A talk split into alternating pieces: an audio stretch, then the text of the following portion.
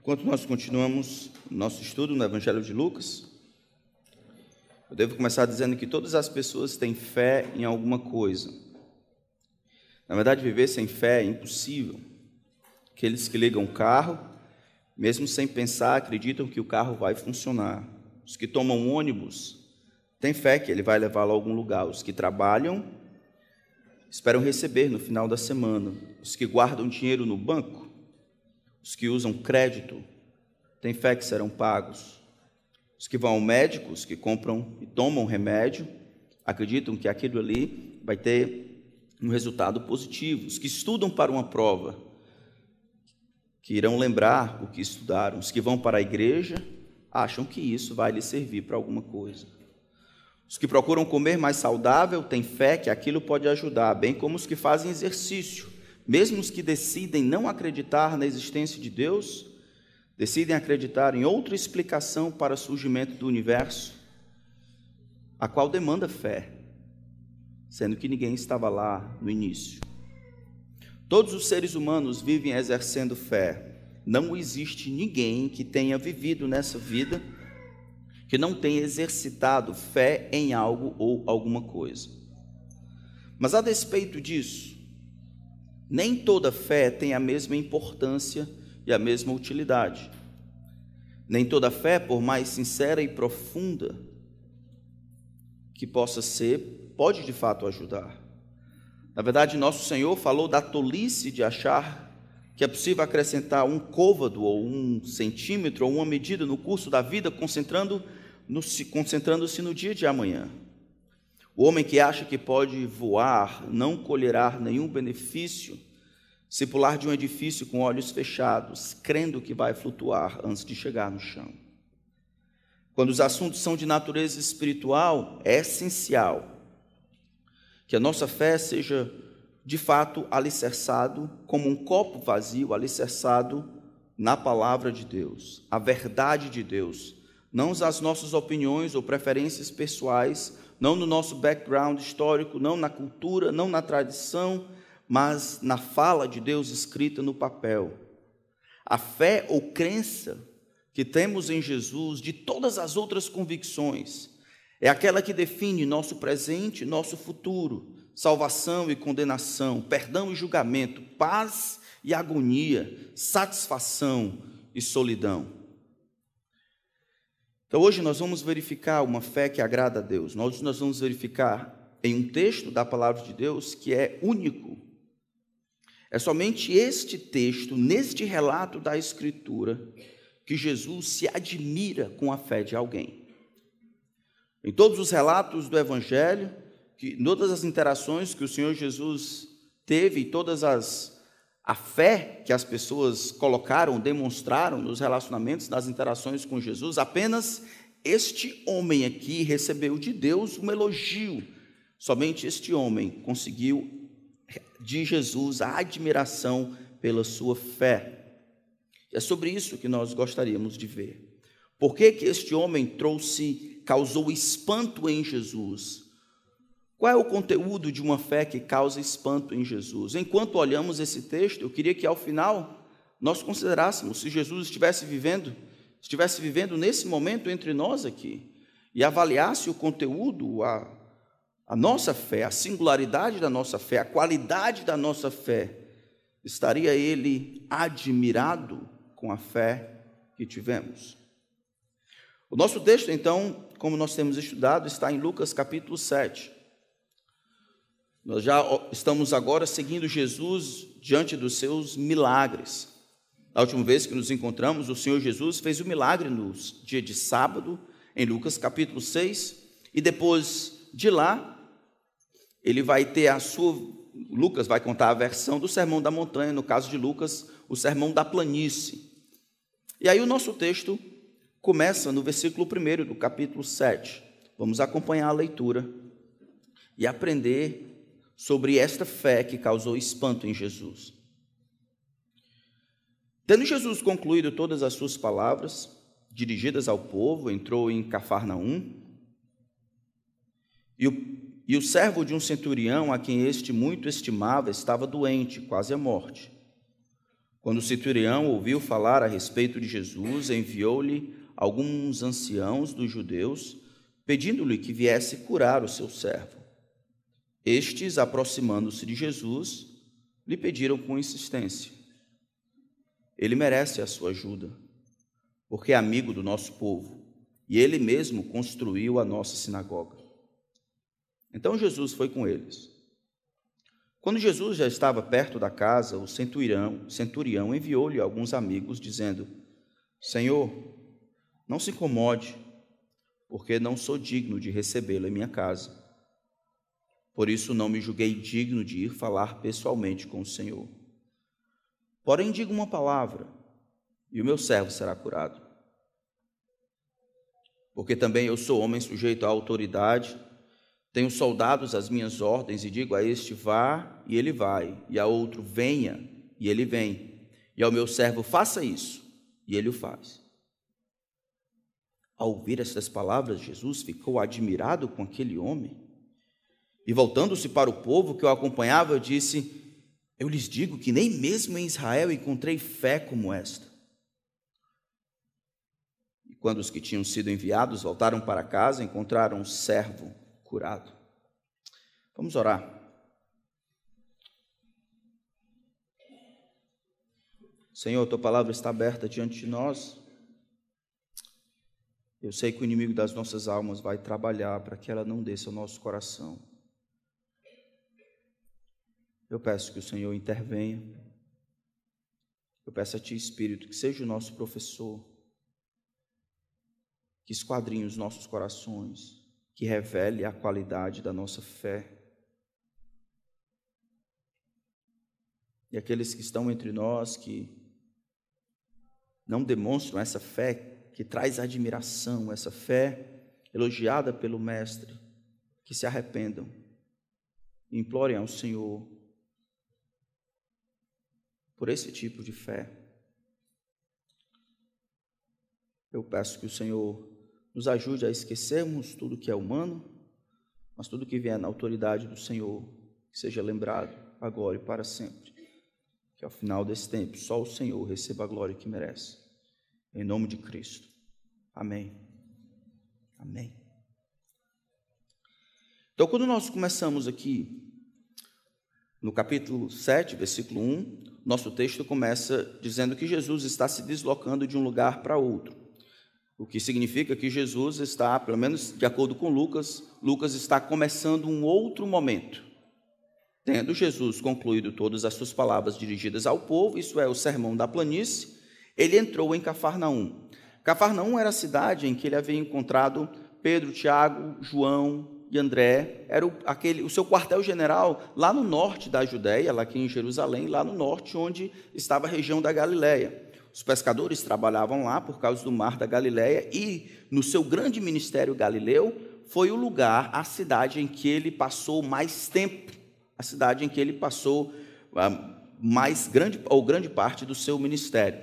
Então ele termina o seu sermão da planície, termina de trabalhar lá e aí ele desce. Quando ele está descendo, chegando em Cafarnaum, o servo de centurião, pelo menos ele sabe, o servo de um centurião, o centurião que muito estimava, estava doente quase à morte. Um centurião, de acordo com a hierarquia que existia romana, ele era um administrador, ele tomava conta de uma centúria de soldados, ou seja, pelo menos tecnicamente 100 soldados, alguns mais, outros menos. Ele cumpria funções não somente de preservação de segurança, mas também de administração.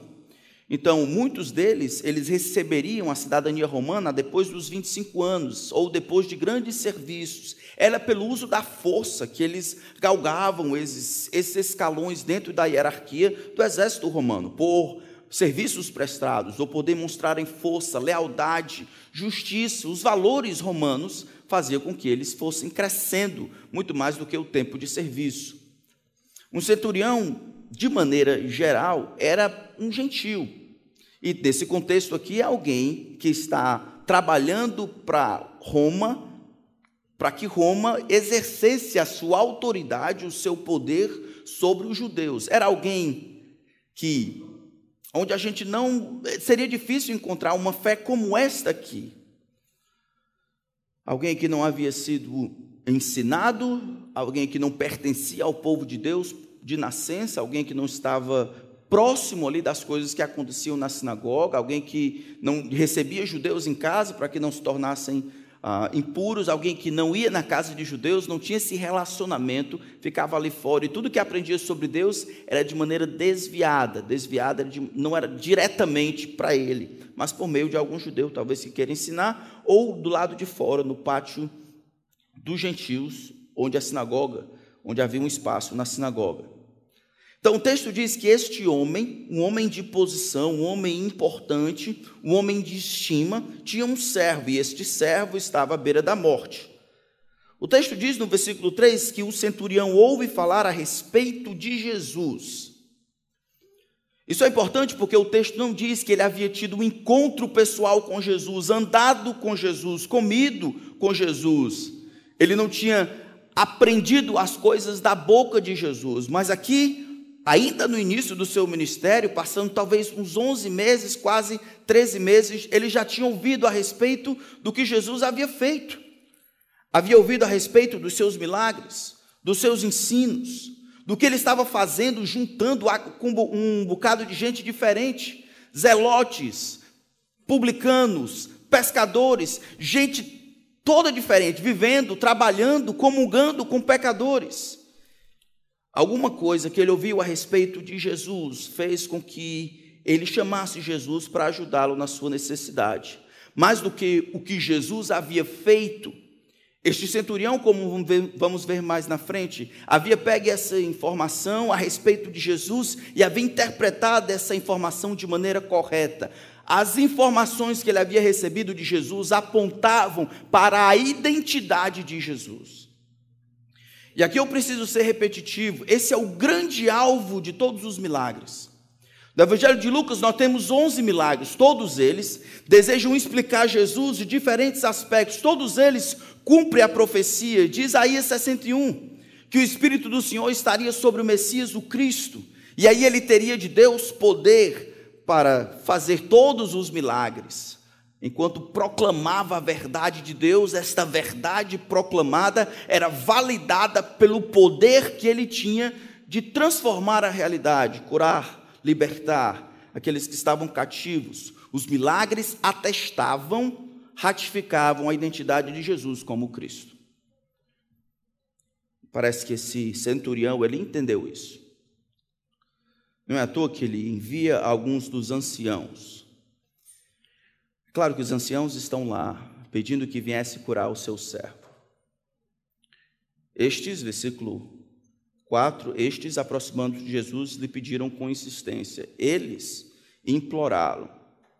O conteúdo dessa insistência aparece no versículo 4 e no versículo 5. Ele merece a sua ajuda, porque é amigo do nosso povo e ele mesmo construiu a nossa sinagoga. Ele tem sido solícito para conosco ele tem investido na nossa religião, na sinagoga, e por, por causa disso, devido às coisas que tem feito, ele merece a sua ajuda. Irmãos, a maneira como os anciãos, como a religião judaica pensava, a maneira de obter crédito com Deus é no sentido sempre de barganha. A maneira como ele está pensando de convencer Jesus a ajudar este moço que precisa de ajuda, não é porque de fato o moço precisa. Jesus tem que ajudá-lo porque esse centurião merece. E a dignidade, o merecimento deste centurião, não é por causa de sua fé, mas porque ele tem investido, tem trabalhado de alguma forma, tem sido amigo do nosso povo. Mesmo centurião romano, ele tem investido os seus recursos para construir uma sinagoga. Isso vai destoar grandemente da maneira como o centurião se percebe. Aqui é como os homens percebem este centurião. Mas o centurião, depois de Jesus, é o centro dessa história. Jesus, convencido ou não, o versículo 6 diz que ele vai com eles. E aí nós encontramos, naquilo que o centurião diz, os dois elementos que fazem com que Jesus fique admirado. Esta fé que causa espanto em Jesus tem dois conteúdos. Não é fé por fé, não é fé em termos de intensidade. É fé, a robustez dessa fé não vem por causa da sua profundidade, mas da verdade. O conteúdo dessa fé faz com que Jesus fique admirado. Vamos ver o primeiro desse conteúdo. Então Jesus foi com eles, versículo 6. Quando Jesus já estava perto da casa, o centurião enviou-lhe alguns amigos, dizendo: E aqui nós encontramos o primeiro elemento que causa estranheza e espanto deste homem: é a sua humildade. Ele diz: Senhor, não se incomode, porque não sou digno de recebê-lo em minha casa. Por isso não me julguei digno de falar pessoalmente com o Senhor. Porém, digo uma palavra e o meu servo será curado. A maneira como esse homem se vê é diferente de todas as formas a, da maneira como os fariseus o observam. Veja que a palavra até digno aparece no versículo 7. Por isso não me julguei digno. Muito embora no versículo 4 e no versículo 5, as pessoas achavam que este centurião merecia a atenção de Jesus, merecia a assistência de Jesus por conta das boas obras que havia feito.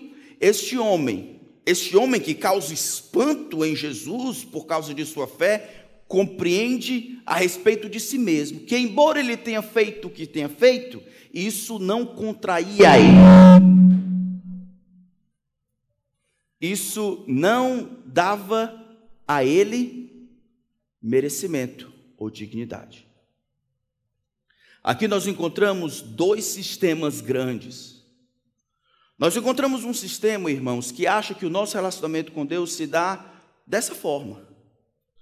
Nós, de alguma forma, vivemos uma vida e são as coisas que nós fazemos, as decisões que nós tomamos, principalmente aquelas decisões relacionadas à religião. Nós estamos comprando algumas coisas para ajeitar aqui, reformar ali o, o, a casa. E aí, conversando com o irmão, quanto é isso aqui? Isso aqui é 100 reais. Rapaz, é para a igreja. E o irmão dizia, não, ele sabe que tem muito pecado, então ele vai fazer por 80. Infelizmente funciona. Não sou eu que faço isso não, viu? Mas tem um turno que faz para a igreja, o pessoal funciona. E o que, me, o que me chama a atenção é por que funciona. Na cabeça de muitos, fazer algo para a igreja, dar recursos para a igreja, dar esmola, toda e qualquer coisa que a gente imagina como boa obra, no fundo, no fundo, vai conferir algum, algum mérito, algum valor. Isso vai mudar, ajudar a ter o relacionamento correto com Deus. O nome disso é autojustificação. É isso que tem conduzido muitas pessoas ao inferno. Nenhum homem por obras da lei será justificado, nenhum homem por obras da lei será declarado inocente, nenhum homem vai conseguir construir uma, uma escada para chegar ao céu com a sua própria justiça. Nós temos visto pela Escritura, todos, todos estão debaixo de condenação, e a salvação precisa ser de fora para dentro, não o homem construindo a si mesmo. Mas os fariseus, os líderes religiosos, esses anciãos não compreendem isso.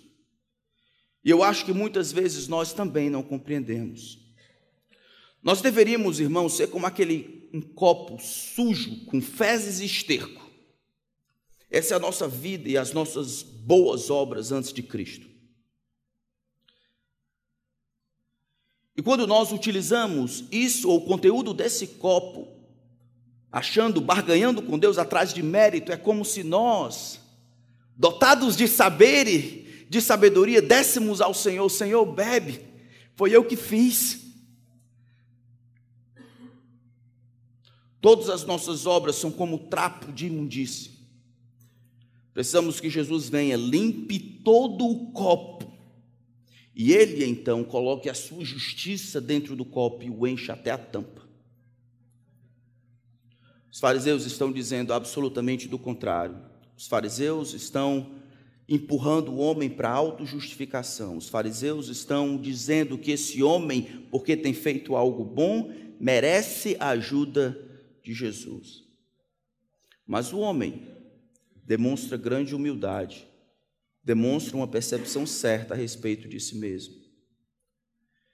Estamos falando de um centurião O homem que havia no seu currículo não somente o comando de muitos outros homens, mas um homem que havia certas posses, né? ele tinha posses de maneira que ajudou mesmo a construir a sinagoga. O governo romano não financiava isso, ele pagou do próprio bolso.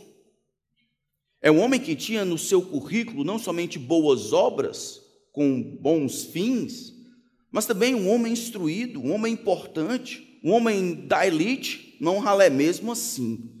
Quando ele se compara com o Senhor, a visão que ele tem de si mesmo é diminuída.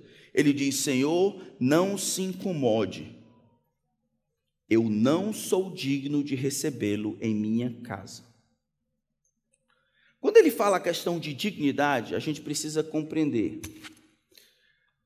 A palavra aqui, dignidade, dentro desse contexto, ela está em contraste com que com a avaliação que os próprios anciãos haviam dito desse homem. Esse homem é digno, ele merece que se faça isso. O homem, no entanto, se vê como indigno. Essa indignidade aqui é associada com em casa, ah, o que, que ele poderia fazer para deixar Jesus à vontade na casa? Essa, essa sensação em que Jesus se aproximando de alguém indigno poderia ser ofensivo a Jesus, de que Jesus não pode estar presente, não porque eu não sei falar, não porque eu não tenho um requinte da casa, não porque eu não consigo tratá-lo bem, não porque eu não tenho servos que possam fazer o que ele quiser, mas porque dentro de mim, eu como sou no meu interior, eu causo ojeriza, eu não estou em pé de igualdade, a minha presença deve causar repulsa nesse homem. Nós não comungamos do mesmo nível. É exatamente essa mesma situação que Pedro se encontrou. Olha o capítulo 5 do mesmo evangelho. Vocês lembram a história? Nós ficamos lá. Versículo 5, em resposta, Simão disse: Mestre, havendo trabalhado toda a noite, nada apanhamos, mas sob a sua palavra lançarei as redes. Fazendo isso, apanharam grande quantidade de peixes e as redes deles começaram a se romper. Então fizeram sinais aos companheiros do outro barco para que fossem ajudá-los e foram encher ambos os barcos, a ponto de quase afundarem. Jesus mandou os peixes entrarem na rede. Versículo 8: Vendo isto, Simão Pedro prostrou-se aos pés de Jesus. Senhor, afaste-se de mim, porque sou pecador. Em outras palavras, Senhor, sai do barco. Nós não podemos pisar no mesmo canto. Onde o Senhor pisa, onde o Senhor está, é solo sagrado. E eu tenho um problema de indignidade, um problema de pecado que precisa ser resolvido se eu e o Senhor, por acaso, queremos estar no mesmo lugar. Não se incomode, Senhor não se incomode. Eu sei da minha indignidade, é por isso que não fui pessoalmente falar com você. Como é que a gente se vê, irmãos? Nós temos uma herança católica, e na nossa herança católica nós temos uma tendência de nos acharmos melhores do que os outros, ou porque conseguimos as coisas e os outros não, como é o caso desse centurião, ou porque ajudamos de uma forma que outros não. Sempre nos comparamos com aqueles que não são e aqueles que não fazem. Tentamos normalmente avaliarmos uns, né, em comparação com os outros na horizontal. E mesmo depois que decidimos seguir a Cristo, ainda resta em nós tantas vezes aquele, aquela soberba da vida, de não nos acharmos melhores do que os outros, acharmos que Deus está né, tá no mesmo nível. Como é que você se vê? Eu não estou querendo saber como os outros veem você. Porque se esse centurião tivesse dado ouvidos aos anciãos, ele estaria por cima da carne seca.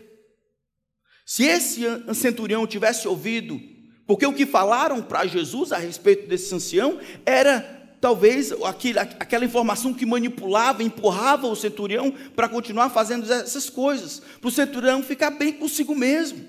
Eu tenho ajudado a sinagoga, eu tenho sido amigo do povo de Deus, eu tenho, eu tenho ficado lá, eu mereço de alguma forma atenção. O homem resiste a essa manipulação imoral de dizer que o morto está vivo, a essa manipulação imoral de dizer que os homens podem, podem ganhar aquilo que não pode ser dado a não ser por Deus. O homem, no entanto, resiste a isso e demonstra humildade, um humilde conhecimento a respeito de si mesmo. Mas como você se vê? Como você se vê? Resista aos tapinhas nas costas de pessoas que são talvez tão manipuladas como você e cegas como você, dizer: rapaz, você não é assim, não, você é um cara bom. Você, você é um cara bom. Você... Quando o Espírito Santo bater na sua mente e torturar a sua consciência, lhe mostrando a sua indignidade, os seus pecados, não escute a voz do seu coração, é às vezes a voz do coração dos outros que tentam anular a ação do Espírito Santo, dizendo que você é indigno de ter Cristo, dizendo que você é um cara bom, você é uma filha excelente, você não é tão ruim assim, você não é tão pecador assim, você dá o dízimo, que você ajuda sua mãe, que você faz isso aquilo, achando que essas coisas podem produzir justificação. Nós acreditamos no que Deus diz a respeito de nós, não no que os outros dizem. E o homem demonstra essa humildade aqui. Senhor, por favor, não, não se incomode, fique tranquilo. Em outras palavras, o Senhor não precisa fazer isso. Eu não mereço a sua ajuda, mesmo tendo feito o que fiz. O que eles disseram ou pensam sobre mim não é de fato a verdade. Eu não sou digno nem de recebê-lo em casa. É por isso que nem na tua presença eu me prontifiquei a estar nem falar pessoalmente com o Senhor. E aí, no versículo, no versículo 8, ele diz, ou no final do versículo 7, ele diz: Porém, diga uma palavra, uma palavra, e o meu servo será curado. Isso aqui é fabuloso. Por isso que o que causa admiração a Jesus não é o fato o fato de Jesus, de esse homem achar que Jesus pode curar não estando presente. Existem algumas curas que Jesus faz não estando presente. Ele diz para alguns para lavarem-se no tanque de Siloé, no enviado, e aí eles se lavam e voltam vendo. Excelente. Naquela época era comum que algumas pessoas que se utilizavam de artes mágicas e outras coisas assim curavam as pessoas por meio de malabarismos ou então estando presente. Ou curavam por meio da inserção de determinados, sei lá, subterfúgios ou até substâncias que poderia ajudar aquela pessoa a ficar melhor. Isso era medicina da época. O homem entende que Jesus não precisa estar perto o homem diz que Jesus não precisa conhecer a pessoa, aferir pressão, olhar temperatura, não precisa saber nem o que ela tem, quantos anos tem, se é homem, se é mulher, não precisa saber a coloração do corpo, não precisa saber o que está acontecendo. Jesus não precisa nem precisa saber que existe a necessidade, ele precisa simplesmente falar falar, fale somente, e o meu servo será curado. Que fé! Ao, ao, dizer isso, esse homem demonstra não somente humildade a respeito de si mesmo, agora talvez a gente comece a entender porque ele se via tão indigno de estar na presença do Senhor. Quem é esse? Que de longe, sem saber quem está doente ou por qual enfermidade, pode dizer com uma palavra: seja curado. E não importa se do outro lado do mundo, de AIDS, peste bubônica, se à beira da morte ou numa doença degenerativa, as bactérias, vírus ou qualquer mazela que tenha cometido ali, vai obedecer à voz do Criador e simplesmente fugir. Quem, quem é este? Que pela palavra pode fazer com que as coisas aconteçam, que pela palavra pode destruir sem ensaio, sem pesquisa, sem fazer esforço, sem estudar, sem testar, sem averiguar, sem ver, sem perguntar. Apenas com uma palavra. Diz com uma palavra, e meu servo ficará curado. A palavra autoritativa de Deus. Esse centurião gentil reconhece que Jesus tem autoridade, poder, capacidade de fazer o que bem entender, de fazer o que quiser absolutamente, que não tem restrições, não tem limites. O que ele precisa fazer simplesmente é transformar a vontade em verbalizar. Ele precisa articular o que ele deseja e isso será feito. Não é à toa, irmãos, que algumas pessoas acreditam que no Evangelho de João, capítulo 10 e 11, quando Jesus cura Lázaro, lembram disso? Lázaro está doente, depois morre, Jesus sabe disso. Ah, alguns acreditam que Jesus diz: Lázaro, vem para fora. E a razão de dizer Lázaro vem para fora é que se Jesus não tivesse dito Lázaro, tivesse dito o nome dele, todos os mortos de todos os tempos ali, numa distância de ouvir a voz do seu Senhor, ouvir a voz do seu dono, ouvir a voz do Criador dos céus e da terra, teriam, naquele momento, retornado à vida e atendido e obedecido à voz do seu Criador. A gente não precisa ir tão longe. Mas Jesus, no final do tempo, em João capítulo 5, de um dia, um dia eles ouvirão a voz do Filho do Homem. Eles ouvirão o meu chamado. Venham, acordem, voltem, vivam novamente. E assim será feito. No início, ele cria todas as coisas apenas pelo poder da Sua palavra. E agora, mais uma vez, o Senhor Jesus tem capacidade de criar, recriar, estruturar, reestruturar todas as coisas pelo poder da Sua palavra. E este homem aqui vê. É por isso que ele se acha indigno. Indigno de estar debaixo do mesmo teto daquele que criou os céus e a terra, daquele que controla todas as coisas, daquele que não encontra limites, daquele que pode fazer o que bem entender, daquele que sabe todas as coisas, é capaz de todas as coisas estar diante de Deus, ver Deus face a face. Mas tem mais do que isso. Não somente esse homem tem uma visão correta a respeito de si mesmo, reconhecendo a sua indignidade diante do Deus três vezes santo, mas tem um outro fator que faz com que esta fé espante, ou cause espanto em Jesus.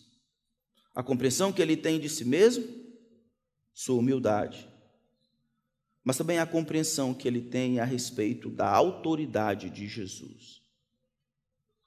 O que causou admiração em Jesus não é porque esse homem reconheceu que Jesus podia curar à distância. Olha por que esse homem chega a esta conclusão. No versículo 8, ele começa com um porquê. O Senhor pode dizer com uma palavra e o meu servo será curado. Por quê? Porque eu sou homem sujeito à autoridade. Eu, como centurião, eu tenho outras pessoas acima de mim e o imperador. E esse imperador, pela posição que ele ocupa dentro da hierarquia, ele tem competências e prerrogativas de maneira a tornar a sua vontade realidade. Ele manda e eu obedeço. E ele diz: Eu também tenho um soldado às minhas ordens. Eu digo a esse: Vá, e ele vai. E ao outro: Venha, e ele vem. E ao meu servo: Faça isso, e ele o faz. O que, é que ele está dizendo aqui? Ele não está somente reconhecendo, irmãos, a autoridade de Jesus.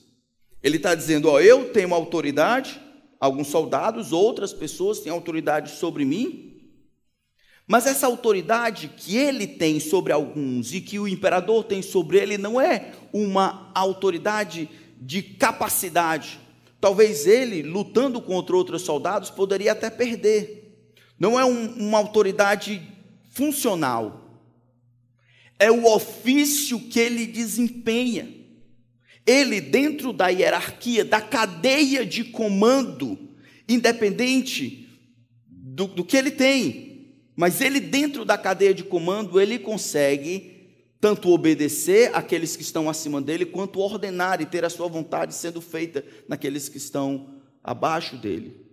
A ideia aqui de autoridade é eu tenho competência, eu tenho competência para fazer valer a minha vontade sobre alguns. Mas quando se aplica com Deus, o que ele quer dizer é que na cadeia de comando, irmãos, ele reconhece que o que está diante dele, essa desgraça, nada mais é de uma questão de quem consegue mandar. Ele mandava em cem, porque era centurião. O imperador mandava nos centuriões, porque era o imperador. Jesus mandava em todo mundo. E a autoridade que Jesus demonstra que aponta para a sua divindade. Nós já olhamos isso.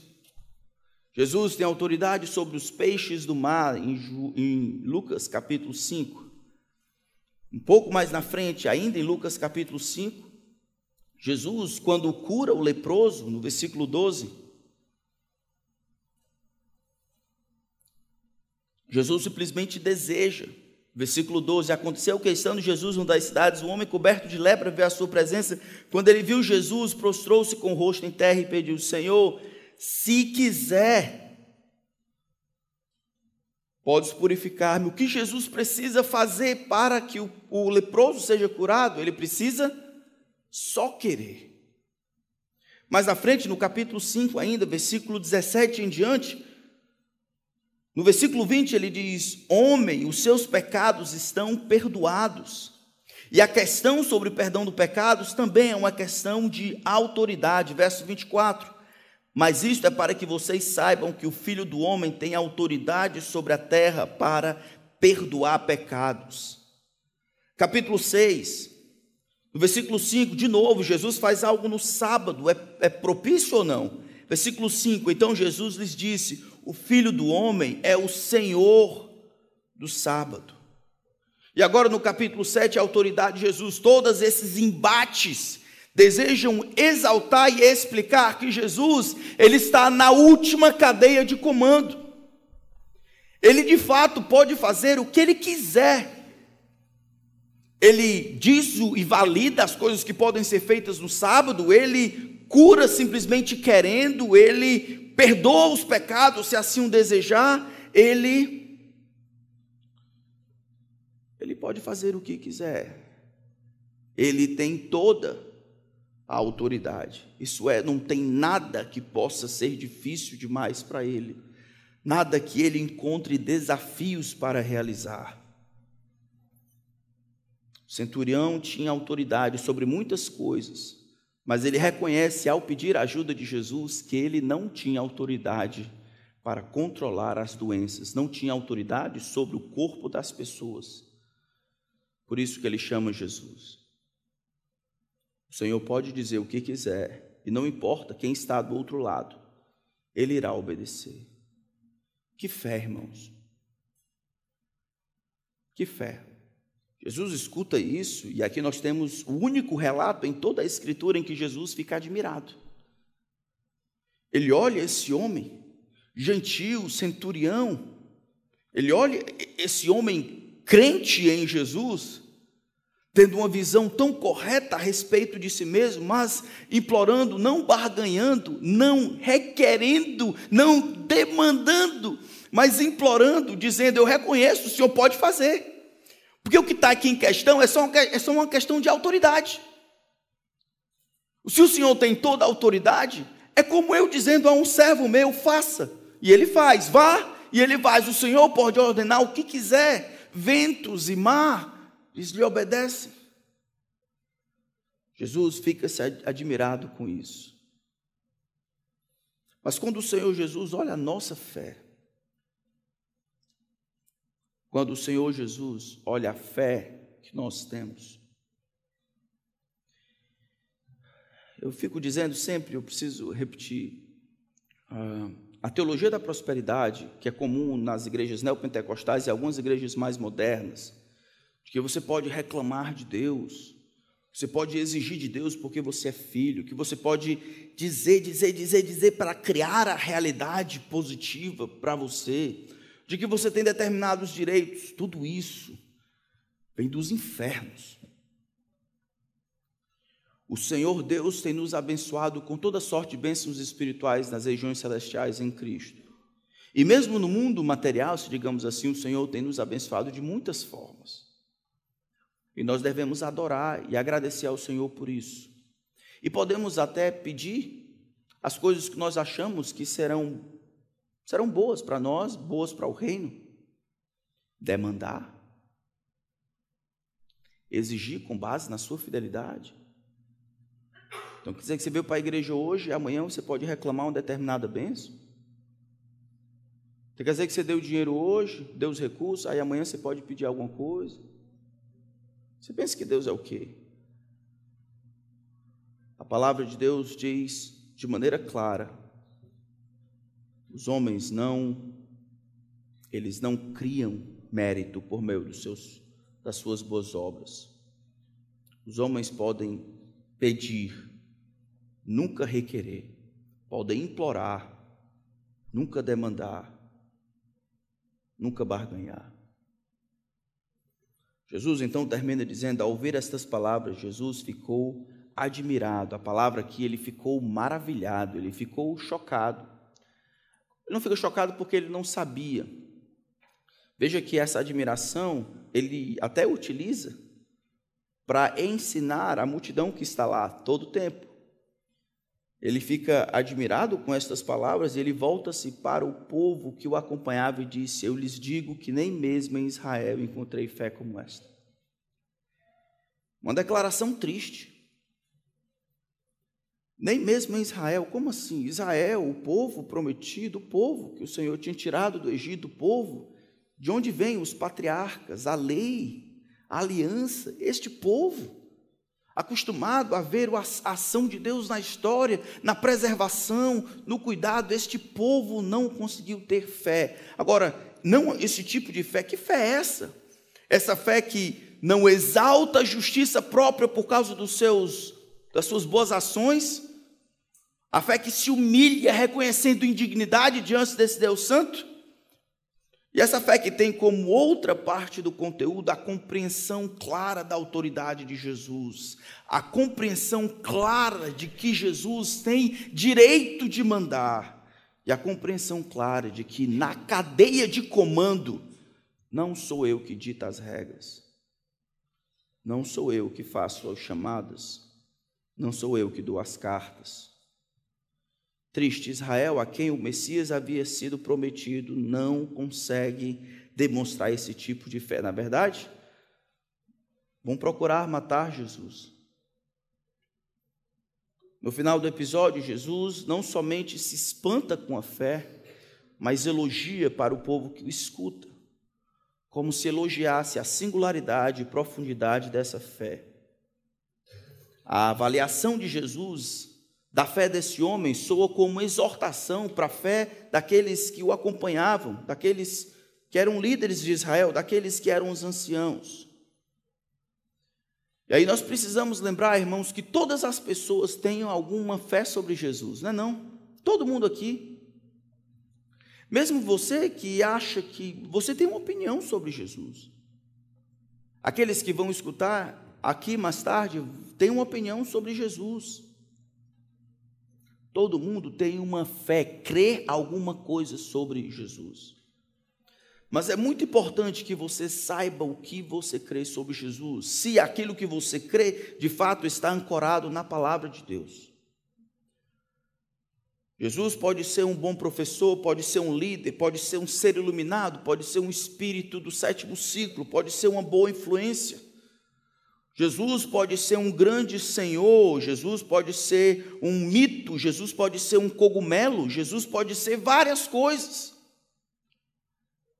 Mas a fé que agrada a Deus, a fé que causa espanto em Jesus, a fé que conduz ao céu, crê em duas coisas porque reconhece que existe um Deus santo, um Deus que tem autoridade, um Deus que, por essência, Criador de todas as coisas, tem autoridade para mandar.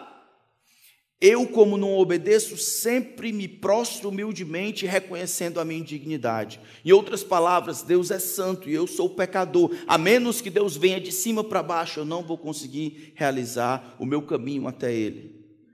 Ou Jesus é o Senhor e o Salvador da sua vida, ou você vai perecer eternamente. Você não consegue chegar ao céu por si mesmo. A fé que causa espanto em Jesus vai ter como conteúdo o que eu penso de mim mesmo, de acordo com a palavra de Deus, e então o que eu penso de Jesus. E as duas coisas vão estar juntas. Jesus nunca vai salvar você se você não achar que precisa ser salvo. Jesus nunca vai curar você espiritualmente se você não achar que é um doente. Jesus nunca vai lhe dar esperança se você não se considerar um desesperado. Se você não chegar diante de Jesus reconhecendo despreparo, rejeição, pecado, cansado e sobrecarregado, ele nunca vai aliviar você. Por um lado, você precisa crer no que Deus diz ao seu respeito que os seus pecados fazem separação entre você e Deus. Não acredite naqueles que dizem que você é bom, que você nasceu bom porque você não mata, não rouba. Mesmo quando você sabe que sente inveja, e talvez olhe para outras mulheres que não são suas com intenção impura. Não acredite naqueles que dizem que você vai ganhar mérito com Deus porque ajudou as pessoas deu os recursos para a igreja ou alimentou os famintos. Deixem que os outros pensem assim de você. Se lembre que os nossos pecados afetam o nosso relacionamento com Deus. A nossa indignidade diante do Senhor pode ser a única e o início da nossa solução. Deus veio para buscar e salvar o que estava perdido. É assim que você tem que se ver. Um perdido então você poderá ser encontrado por Cristo. Mas você também precisa crer em como Jesus se apresenta. É provável que você esteja talvez dentro de uma cadeia de comando, onde você algumas vezes manda, outras vezes obedece. E mesmo que você não esteja familiarizado com as hierarquias militares, espero que você saiba o que significa obedecer e mandar. Se houver uma hierarquia, você, talvez não importa quem ah, você acha que manda, digamos que você governa sobre outras pessoas, e um governo então governa sobre você, e aí tem os principados e as potestades, as várias hierarquias dentro do reino espirituais, anjos, querubins, arcanjos, serafins, e aí sobe os 24 anciãos, e aí os quatro seres viventes, e lá no topo está aquele que se assenta no alto e sublime trono, e aquele que senta à sua direita é o Deus que ordena que você deve se arrepender. Seu nome é Cristo. Vem de cima para baixo. É Ele que ordena, é Ele que manda, é dele a prerrogativa de fazer o que desejar, ordenar o que desejar, é levar e abater, curar e não curar dizer sim e não, agora e depois, sem a compreensão dessa verdade de quem é Jesus, a sua fé não vai causar admiração no Senhor.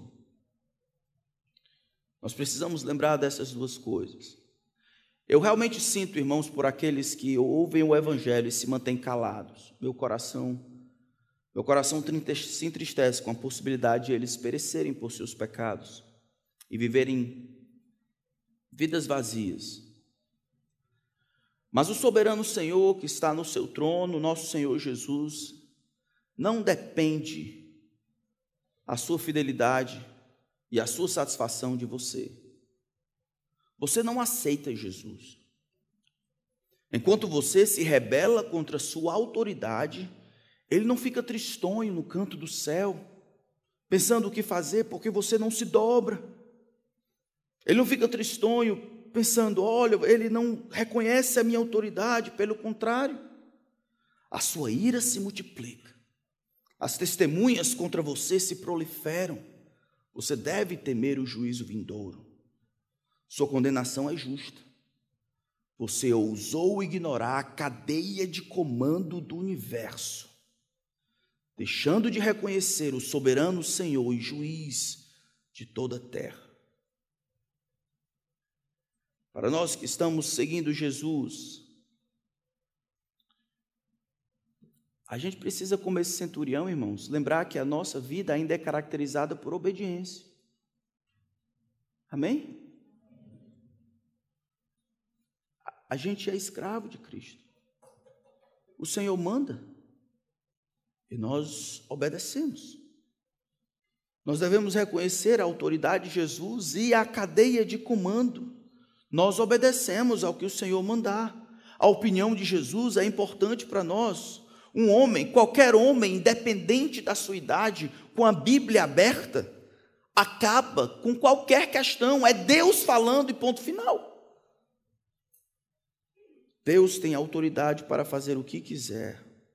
O problema não é poder. Ele tem todo o poder.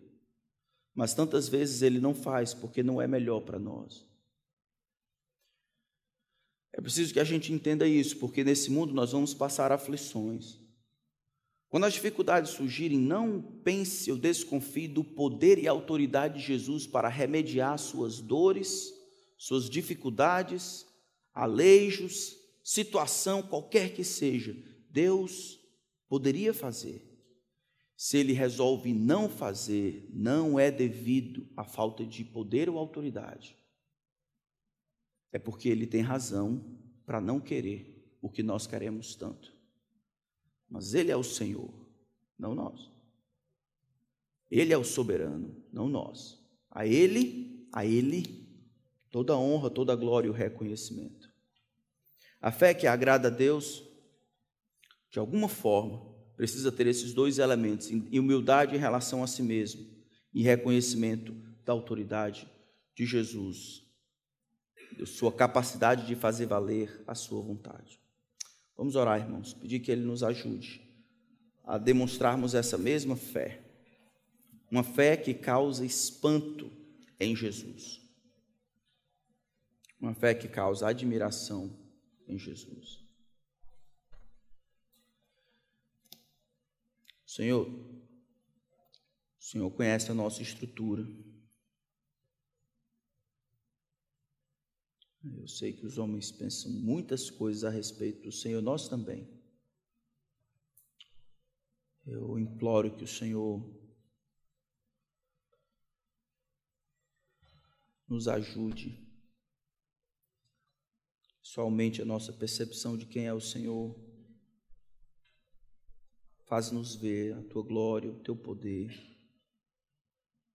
faz-nos lembrar de quem somos. Mostra, Senhor, a nossa indignidade e as nossas doenças, para que corramos para o Senhor, o único que pode curar nosso corpo e alma.